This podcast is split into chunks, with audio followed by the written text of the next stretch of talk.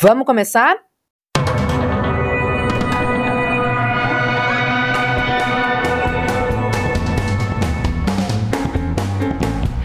Diálogos. Diálogos. Diálogos. Arquidiálogos. O seu podcast de arquitetura que dialoga com outros saberes.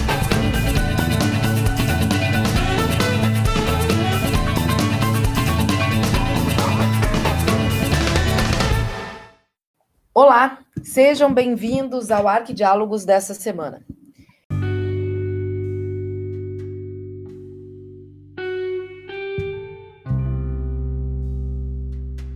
Eu sou Nilza Colombo e hoje converso com o grande nome da história da arquitetura, o arquiteto Nestor Torelli Martins.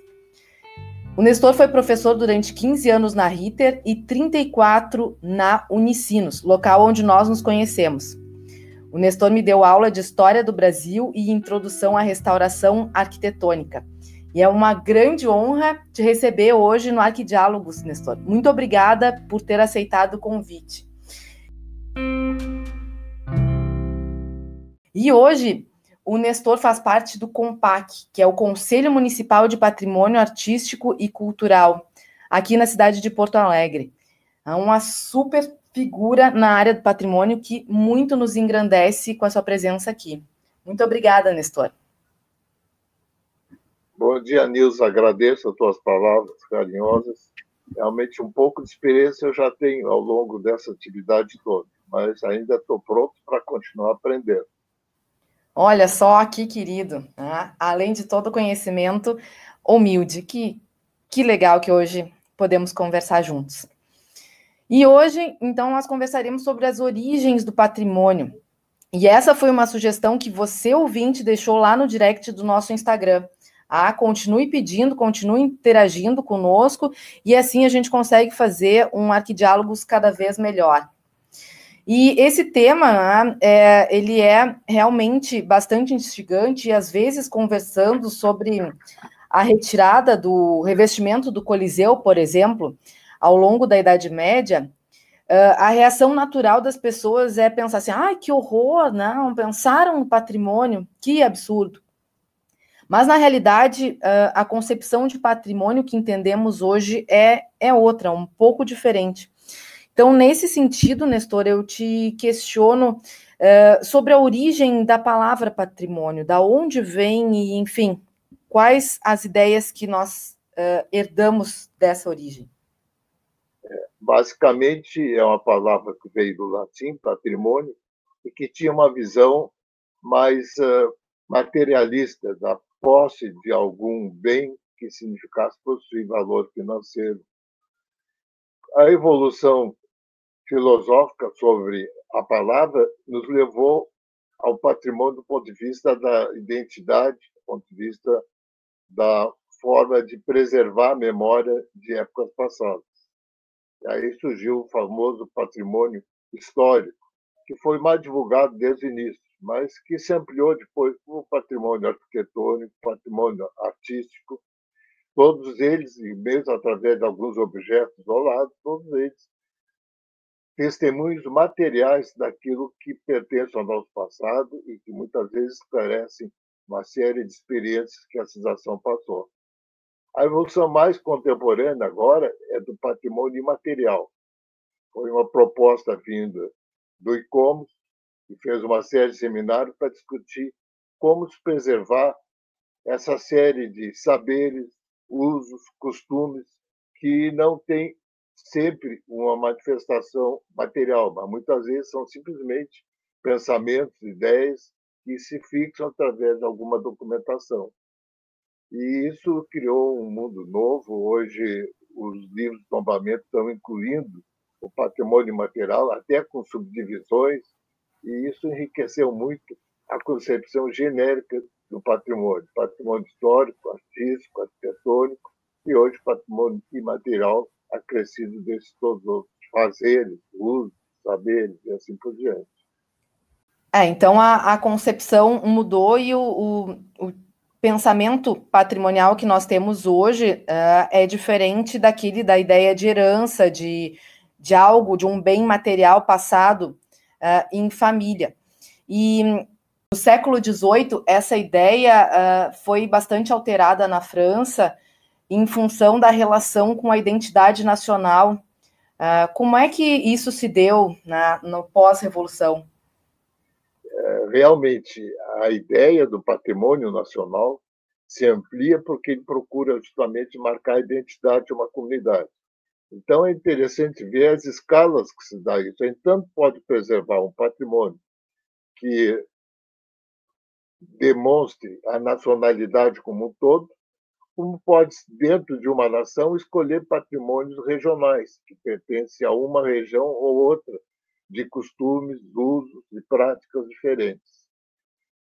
A finalidade principal é promover e proteger a identidade de uma comunidade. Por isso que a gente vê em pequenas cidades do interior, às vezes, eles nos indicarem algo que para ele tem significado, que é justamente um objeto que está guardado no museu, ou um prédio da prefeitura, ou uma residência de alguém que foi importante na comunidade local.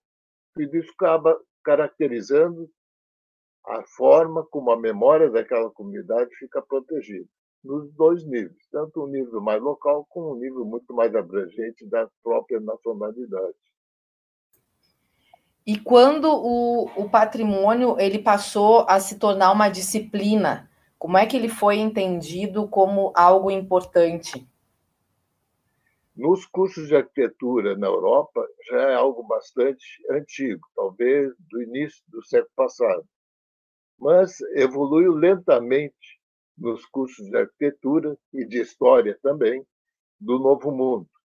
Na América, por exemplo, eu me lembro que havia algumas referências há elementos que deviam ser preservados, mas precisou a OEA promover a nível uh, da América do Sul alguns cursos itinerantes que preparavam não só arquitetos como historiadores a identificar e a usar algumas práticas inovadoras para preservar o patrimônio. Eu me lembro que na década de 70 o primeiro curso da OEA foi desenvolvido na USP São Paulo depois, dois, três anos depois, houve um curso em Salvador, na Bahia, nas escolas de arquitetura. E aí o da Bahia foi tão prestigiado, veio gente toda da América do Sul, que ele acabou se fixando na Bahia. E até hoje, eu sei que muitos dos nossos colegas foi a primeira oportunidade que surgiu sem sair do país para poder fazer a especialização de patrimônio histórico. E hoje o, o arquiteto é o, o, o, único responsável, né, o único que pode uh, fazer restauração Sim, em prédios. Isso foi uma luta muito grande, porque quando nós ainda estávamos no CREA, começou a surgir um interesse por parte de uma categoria mais ampla, como engenheiros civis e de outras áreas, que tinham interesse em participar nas propostas de restauração. Eram empresas de engenharia que muitas vezes não tinham treinamento para poder se aperceber de que maneira interferir num prédio que tivesse interesse histórico, interesse patrimonial. E acabou-se que, dentro do próprio CREA, ainda tomou-se a iniciativa de começar a definir que restauração arquitetônica era atribuição exclusivamente de arquiteto. Não que o engenheiro não pudesse também participar no canteiro usando de técnicas bastante atualizadas. Mas a proposta, o entendimento de que seria preservado e da forma como seria preservado, era basicamente atribuição do profissional do arquiteto. Isso ajudou a caracterizar, inclusive, que essa atividade começasse a se tornar uma disciplina nos cursos de arquitetura, o que não acontecia há muito tempo, não se fazia essa referência. Basicamente, as disciplinas de história da arquitetura brasileira que usavam o contexto próximo à faculdade para mostrar que prédios poderiam ser considerados tradicionais e vinculados a um patrimônio arquitetônico, levou a que se começasse a fazer as primeiras experiências de surgir um curso de extensão, outro curso em outra escola, para que os profissionais tivessem uma ideia mais próxima da realidade da área da restauração. E nisso a Unicinos, creio que foi a pioneira, porque era uma disciplina optativa, não era ainda obrigatória no currículo, e criou uma participação bastante grande de outros colegas que vinham da formação de outras escolas. E acabou se definindo como pertencente ao currículo mínimo de arquitetura, oficialmente através do MEC e do próprio CAL. O qual foi posterior, mas prestigiou de que as chamadas disciplinas introspectivas, retrospectiva, uma coisa parecida assim, se caracterizasse essa informação e formação na área do restauro arquitetônico. Sim, as técnicas retrospectivas, basilar num curso. E não pode esquecer que os nossos colegas historiadores também são peça fundamental, muitas vezes, na proposta da restauro. Sim, várias são as disciplinas que são envolvidas né, na definição de um bem a ser tombado. E aí, nesse sentido, eu te pergunto também, Nestor, vários são os documentos que, uh, que embasam uh, a argumentação para um tombamento. E uh, essa documentação ela não é restrita só ao território nacional, né? ela é ampla. Quais não. são os documentos que hoje estão em voga na defesa do patrimônio edificado? É, é, na, anteriormente, à década de 60, quando foi criada a Carta de Veneza, que é o, o documento máximo que iniciou todo o processo, havia alguns historiadores, alguns filósofos que teorizavam sobre como identificar um monumento histórico, algo que tivesse vinculado à história daquela comunidade. E essa teoria acabou se incorporando na forma de alguns profissionais do mundo todo que começaram a se basear nela. E num primeiro encontro de profissionais que estavam trabalhando nessa área, se gerou a Carta de Veneza na década de 60, se não me engano.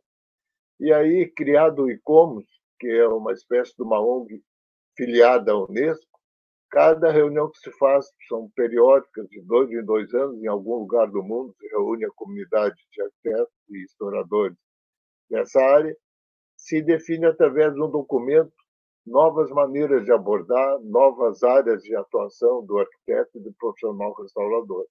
Então, nós temos carta que foi elaborada no Japão, temos carta sobre turismo patrimonial elaborada no México, tem uma série de outros documentos que foram gerados, até mesmo no Rio Grande do Sul, a famosa Carta de Pelotas, e na década de 60 também gerou no encontro em Pelotas uma série de definições de como preservar o patrimônio no Rio Grande do Sul. Ah, o, o ICOMOS é o Conselho Internacional de Monumentos e Sítio, né? então e... ele está em atuação até hoje. Conta um pouco para nós por favor. O e-commerce foi, foi fruto da, da organização da Unesco. A Unesco é o representante da ONU para a área de educação, ciência e cultura.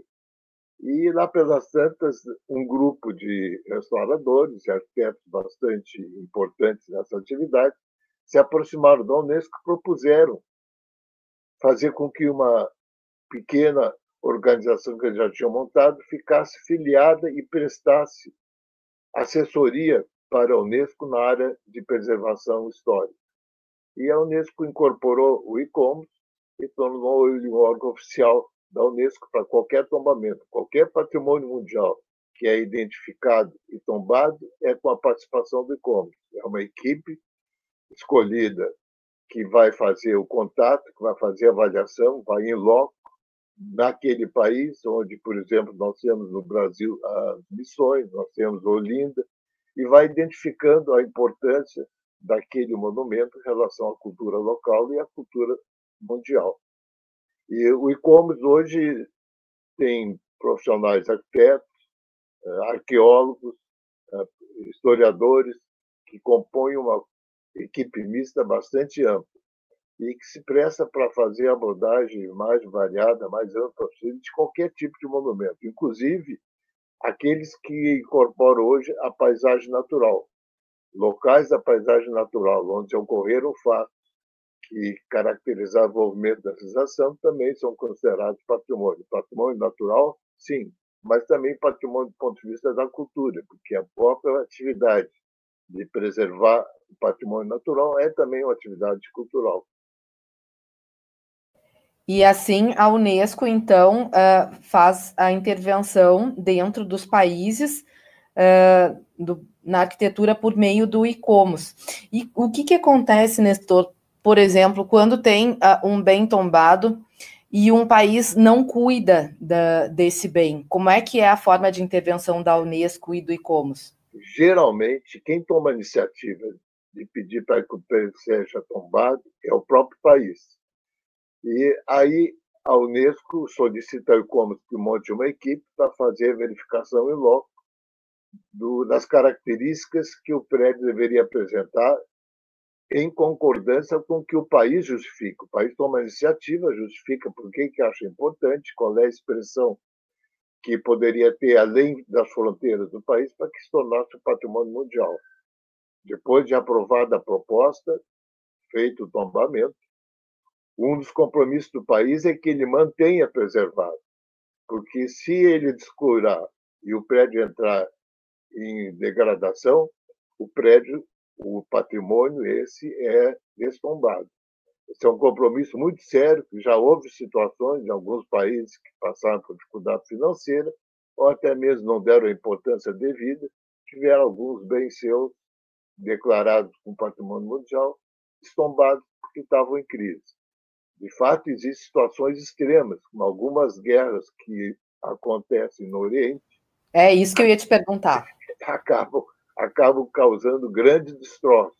Mas a Unesco não desiste ainda, ela procura preservar mesmo as ruínas daquilo que teve tanta importância quando estava mais índio.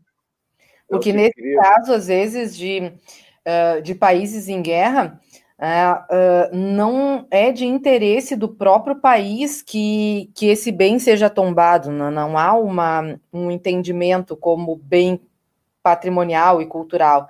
Como é que é a intervenção da Unesco nesses casos? É, depende aí da filosofia dominante. Talvez aquele elemento tenha uma característica de fundo religioso. Isso, como em Palmira. Ah, pois é. Significa um compromisso religioso com uma determinada forma de praticar a religião, em que o governo que se impôs no último momento não tinha interesse. Então, acaba, às vezes, proporcionalmente destruindo símbolos importantíssimos da história do país, que não são só importantes para a religião, mas são importantes para a comunidade como um todo. Mesmo que a religião não tenha mais, ah, não esteja mais em voga, é sempre a história da comunidade. E, infelizmente, alguns estados ditatoriais, quando não são sensíveis, acabam, inclusive, desprestigiando alguns patrimônios que não representam seu interesse naquele momento. E as, uh, em determinados casos uh, de guerra, por exemplo, há uma, uma intenção de preservação de, de determinadas edificações e existe uma simbologia para que esse prédio não seja atacado. Como é que acontece isso, Nestor? Muitas vezes não é respeitado. E é, o ICOMOS publica anualmente os prédios que estão em perigo, ou seja, aqueles que estão começando a se degradar ou que passaram por algum acidente da própria natureza e que, se não forem tomada alguma medida, o monumento estaria prestes a desaparecer.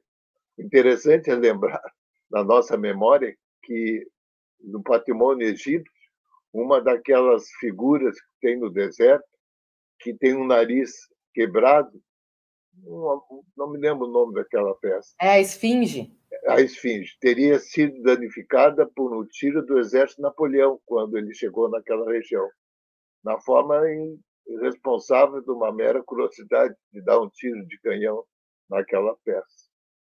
Então a gente vê que muitas vezes, na forma mais descabida possível, o patrimônio é usado com outra intenção, sem se aperceber realmente da sua importância na sua permanência. Sim. E no século XX, a, a ideia de patrimônio também teve uma, uma ampliação. Ela acabou abarcando a questão da, da materialidade, da imaterialidade, da Sim. paisagem, como tu bem colocou. Como é que, que se deu uh, Olha, esse fato? O que me chamou mais atenção na evolução, até porque eu participei de uma parte dela, era a ideia de elite em relação à preservação do patrimônio. Ou seja, dentro da preservação do patrimônio brasileiro, só se preservava igrejas, palacetes e alguns monumentos que eram bastante visíveis, importantes para uma classe social. Veio da Europa o costume de que a preservação seja feita sociologicamente sobre todos os segmentos da sociedade. Daí começou a se proteger a casa dos operários, as residências mais pobres do meio rural, todas essas que não tinham necessariamente valor estético, mas tinham um valor de testemunho histórico e social. E aí se ampliou, inclusive para alguns outros estilos.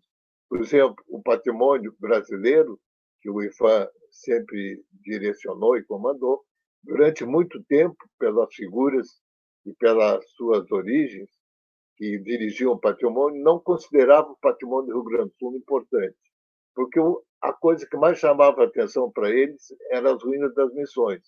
E tinha um grupo de intelectuais que dizia que aquilo não tem nada a ver com o Brasil. Foi construído dentro do patrimônio de um território hoje brasileiro, mas era uma tradição e entendimento exclusivamente espanhol. E custou-se a se der a noção de que aquilo construído dentro do nosso meio criou a famosa região missioneira, com usos e costumes muito característicos daquela experiência religiosa, social e política. E, a partir desse momento, não só foi tombado pelo Estado do Rio Grande do Sul, foi o primeiro patrimônio a ser preservado no Estado, como, inclusive, se reconheceu como de interesse mundial.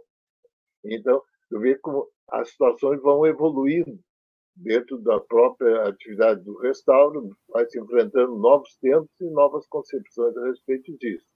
Nós, em Porto Alegre, temos, por exemplo, o tombamento da Travessa Veneziana. São pequenas casinhas de porta e janela que caracterizaram um segmento urbano bastante interessante. E hoje aquilo ali é uma atração, é um testemunho dentro do desenvolvimento de um período da cidade que demonstra justamente as classes mais pobres como viviam naquela época. Sim, é uma rua linda, linda. Sim, e ela característica que não se encontra em qualquer outro lugar, a não ser em Porto Alegre, naquele setor, graças a Deus, foi preservado. É. E a questão da, da imaterialidade, como é que, que tu vê, Nestor? Pois é, a imaterialidade, nós já temos tido processos no compacto para preservar justamente esse aspecto. E muitos conselheiros se apercebem que, muitas vezes, mesmo tendo uma forma material, por trás estão algumas uh, formas do famoso patrimônio, do novo patrimônio material, da forma como foi concebido, das ideias, das filosofias que envolveram a produção daquele material. Eu me, exemplo, eu me lembro, por exemplo, que despachei um processo no mercado de Porto Alegre chamado Bará do Mercado é uma religião afro-brasileira que marcou naquele espaço público, num cruzamento dos corredores, um setor onde estaria uh, arqueologicamente elementos que marcavam a presença dessa religião afro-brasileira. E aquilo basicamente hoje está caracterizado, caracterizado no piso com algumas uh, formas uh, visuais mas, basicamente, aquilo é um patrimônio imaterial, porque foi a comunidade negra em Porto Alegre que lutou pela sua preservação, pela sua identificação, e nós tivemos a sorte de poder uh, dar um parecer favorável, que realmente aquilo era importante para a história de Porto Alegre. Hoje se amplia, hoje tem, por exemplo, com o patrimônio material, o saber como fazer o acarajé na Bahia. Então, pretendendo também marcar com patrimônio material regional, o, como fazer o mate, o chimarrão. Então, da dependência da observação mais analítica, esse patrimônio pode ter um peso bastante importante no futuro. Tem também algumas receitas dos doces de Pelotas também, que foram também tombadas. foram solicitadas que fossem preservadas com patrimônio material, que passa de geração a geração. Né? E mesmo que esteja escrito, sempre tem alguns segredos que ele não consegue colocar no papel e que a pessoa que transfere para os seus descendentes, às vezes mostra justamente o truque, o saber que ele tem, que acaba se eternizando dessa forma. E das paisagens, quais são os critérios? Como é que é pensado? as paisagens que eu tenho mais experiência e contato é a paisagem urbana. São locais que ainda marcam, que apresentam marcas de uma evolução urbana anterior. A paisagem natural aí é, é uma área mais específica que nem todo arquiteto, mesmo que tenha algum conhecimento sobre paisagismo, consegue definir. Porque, às vezes, a característica principal dela é até de origem geológica de quem, como um professor que eu conheci, não me lembro mais o nome dele, chegava num determinado local do Rio Grande do Sul e naquele local ele fazia uma análise geológica e dizia isso aqui tem tantos milhões de anos, aquilo ali é uma formação típica com tal característica, é importante preservar isso aqui, não só pela sua aparência visual, mas inclusive pelo material arqueológico que provavelmente está aqui dentro desse terreno. Então, é famoso. Em Santa Maria tem um sítio arqueológico muito importante. E eu me lembro de colegas que foram no encontro de Comus na China. A China é riquíssima em patrimônio arqueológico. E cada escavação que faz na China surge uma série de objetos que documentam épocas e eras bastante importantes. A começar por aquele exército de cerâmica que foi encontrado numa escavação do subsolo numa cidade chinesa. É o exército de terracota, 200 anos antes de Cristo. O primeiro imperador da China planejou uh, para si mesmo uma grande necrópole subterrânea e ela tinha uma série de salões e outras estruturas assim, todas cercadas por uma muralha com portões. E esse complexo era protegido por um gigantesco exército com mais ou menos 8 mil figuras em terracotas, né? todas elas enterradas. Que loucura, né? E, na, na Europa também há, há casos de, de paisagem cultural, mas uh, existe uma vivência de cidade há bastante tempo. Como é que se dão essas relações entre um, um espaço tombado e a, a vivência da cidade contínua? O que se comenta na Europa é que o tombamento de uma propriedade particular pessoal é um prestígio que a pessoa recebe da comunidade e dos órgãos oficiais. Então, muitas vezes, a pessoa que está morando numa casa que era da família desde o século XVI e que já tem 400, quase 500 anos, ela solicita, porque ainda está mantido características hum. originais, ela solicita que ele seja considerado patrimônio, porque isso prestigia uma das características essenciais para quem viaja para a Europa, que é encontrar justamente paisagens naturais e paisagens urbanas de outros períodos. Bom seria se a gente tivesse essa consciência patrimonial, né? Pois é, mas a ideia aqui é do novo mundo, de que a América tem que se tornar moderna e avançada, e muitas vezes em prejuízo daquilo que seria o testemunho dessa evolução. São concepções que às vezes demoram e custam até as gerações se aperceberem. Eu acho que hoje nós estamos numa situação muito boa, porque eu vejo uma série de comunidades no interior do estado do Rio Grande do Sul solicitando e tomando iniciativas regionais de preservarem formas de patrimônio, não só através de prédios, mas muitas vezes através de objetos, de uma série de outros elementos. Eu ainda vi semana passada, me enviaram fotografias do interior, ou melhor, da paisagem urbana de Montenegro, Santa Cruz, em que apareciam duas residências ecléticas na fachada, mas muito bem cuidadas. E a gente notava que era residência em pleno uso, provavelmente residência de uma geração atrás, mas bem pintadinha, bem arrumada, completando a paisagem urbana e valorizando o proprietário, evidentemente, sentia orgulhoso de ainda estar morando numa casa, provavelmente atualizada do ponto de vista de conforto, mas que ainda simbolizava toda uma história daquela família.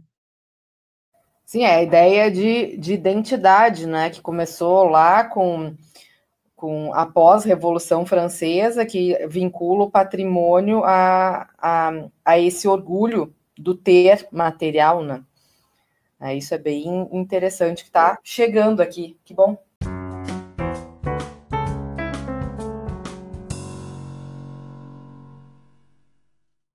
E Nestor, conta para nós um pouco da, do, do teu trabalho lá no Compac, mais ou menos tu já deu uma linha de como, como seria, mas explica para nós como é que é o trabalho desse conselho que é tão importante que às vezes as pessoas nem sabem que existe. A legislação de patrimônio em Porto Alegre foi bastante inovadora, porque nem o Estado tinha organizado ainda uma legislação e um organismo para isso, quando a prefeitura, na década de 70 e poucos, criou comissões que identificaram os principais prédios em Porto Alegre que eram importantes preservar, como os prédios públicos, o próprio mercado, o prédio da prefeitura, o Palácio Piratini, a Catedral. E assim essa comissão listou uns 20 prédios, mais ou menos. E na evolução dessa ideia, acabou se eh, propondo que se criasse uma legislação municipal nessa preservação. Daí surgiu, então, a primeira lei no Estado, propondo preservação de, inicialmente, prédios históricos, e que depois se ampliou para uma série de outras áreas dentro da própria cidade. Hoje, eh, se usou, a partir da Constituição de 88, se começou a usar o chamado inventário. O tombamento envolvia compromisso muito grande do órgão oficial. E o inventário é mais uma listagem que procura preservar basicamente a paisagem urbana, a sua fachada e a volumetria daqueles prédios. E isso já tem em Porto Alegre mais de mil prédios inventariados, mas na dependência da iniciativa da especulação urbana, nós temos encontrado muita dificuldade. Atualmente, nós estamos com um inventário iniciado para o bairro Petrópolis, que era um bairro essencialmente residencial, e que hoje, pela liberação do plano diretor, começa a ter uma série de edifícios sendo construídos em meio às residências familiares.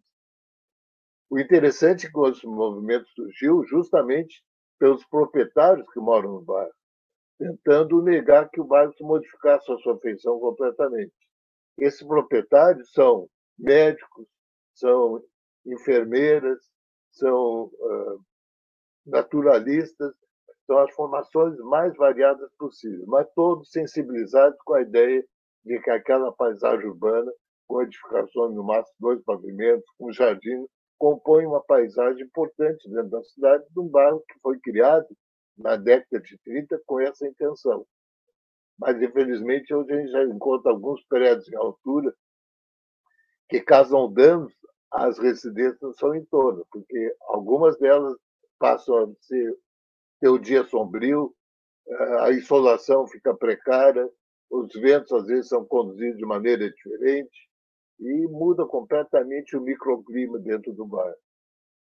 A função do patrimônio da prefeitura é basicamente criar novas situações de preservação, novas propostas, ou zelar pelas que existem cada prédio desse inventariado, qualquer modificação queira fazer, ou até recuperação, tem que propor à prefeitura uma proposta arquitetônica que vai ser examinada, além da Secretaria de Obras, também pela área do patrimônio. Isso tem mantido relativamente preservada a paisagem de Porto Alegre. Essa, para mim, seria a função principal do patrimônio. Municipal de Porto Alegre. E desde quando esse conselho está em, em atuação? Ele começou lá por 78, mais ou menos. E eu estava no Estado quando foi solicitado para ir para a prefeitura realizar a primeira restauração que o município assumia, que era justamente o Solar no Gonçalves. Era um prédio que pertencia à Caixa Econômica Federal, um terreno muito grande e a proposta da Caixa era desmanchar o antigo solar para fazer um conjunto residencial de dois, três blocos de edifício. Quando aí historiadores de Porto Alegre, como o Padrense Macedo e outros tantos que escreviam nos jornais, alertaram que era uma barbaridade abandonar aquele símbolo de uma época de Porto Alegre. Aí a prefeitura, com muita negociação, recebeu o prédio e eu fui convocado para acompanhar a execução, bem como fazer algumas modificações no projeto para que o prédio fosse restaurado. Essa atividade foi inovadora para a prefeitura e posteriormente ela resolveu adquirir um outro prédio que estava mal em condição, mas a dificuldade financeira hoje faz com que algum desses prédios estejam em crise em relação à sua manutenção. Assim é o prédio da família Godoy, na Avenida Independência. O prédio da família Torelli também tem problemas de manutenção.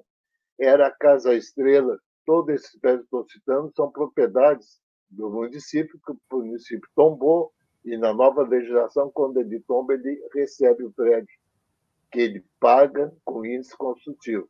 Então, são novas práticas do ponto de vista legal de que fazem a prefeitura acabar possuindo alguns prédios, com muita dificuldade, procurando preservá-los.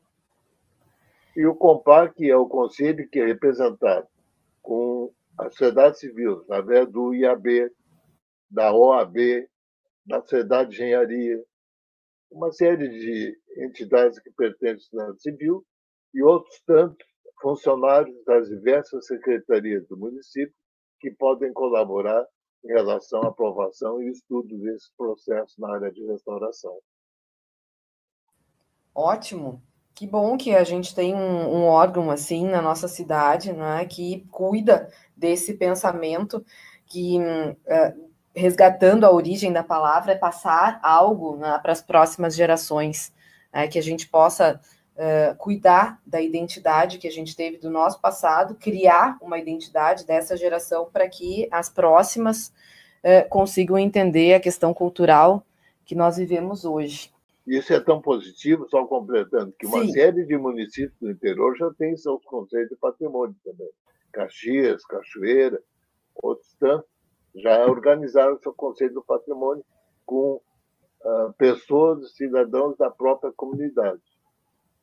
E o que eu acho interessante é a diversidade de disciplinas que esses conselhos mantêm. Ah, que isso demonstra a riqueza uh, do pensamento do seu espaço. Né? Que não é, claro que o arquiteto é peça fundamental, mas não é só o arquiteto, né? tem não, várias dúvida, outras disciplinas. Muito bem, Nestor, muito obrigada por esse teu momento aqui conosco, passando os teus conhecimentos, a tua experiência, essa tua trajetória que, que é tão rica. A gente poderia ficar muito tempo conversando, ah, que eu sei que tu tem muitos exemplos e contos para nos passar, mas não uh, não daremos seguimento dessa forma, e sim, uh, de repente, uh, o ouvinte pode deixar as suas dúvidas lá no, no, no, nosso Instagram e a gente retoma em um outro momento. Ah, então, eu, fico muito agradecida. Eu agradeço muito, eu que agradeço a oportunidade e me coloco à disposição, surgindo outras oportunidades, temas que são relevantes nessa área de patrimônio, eu estou sempre à disposição para a gente debater, discutir soluções. Ótimo, muito obrigada. Finalizo então esse nosso episódio eh, agradecendo a sua participação, uh, tanto aqui no, no Arque Diálogos, nos escutando, quanto contribuindo uh, com perguntas, sugestões, formulação de pauta lá no nosso Instagram. Muito obrigada e até o próximo episódio. Até o próximo.